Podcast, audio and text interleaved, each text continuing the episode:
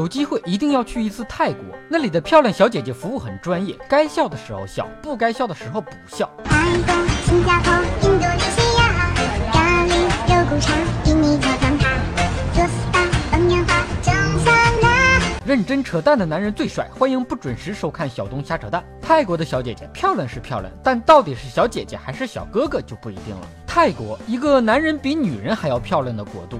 泰国的极品人妖，做男人时帅气，做女人时漂亮，完全不给一些女孩留活路。到泰国旅游，不要见到一个女的就猜人家是不是人妖。你说这个人是人妖吗？这很不礼貌，容易被骂。电梯里有俩二逼。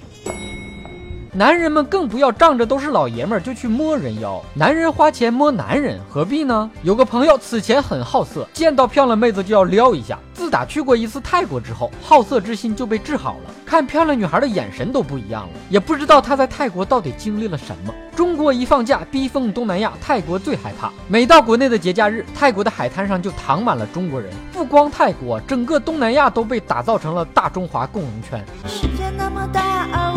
去过东南亚。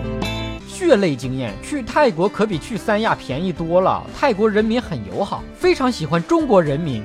B 中国人到哪都忘不了爱拍照的传统美德。到泰国寺庙咔咔拍照，甚至连寺庙里的烧尸房都不放过。我以为这里是个庙，对不起，我我搞错了。不能见到冒烟的就以为是香火呀，闻闻味儿不会吗？幸好没在人家烧尸房上刻上到此一游。今天的蛋就先扯到这儿，好看的小哥哥小姐姐们，别忘了转发、评论、飞弹幕、双击关注、点个赞。微信公号小东瞎扯淡，下期再扯。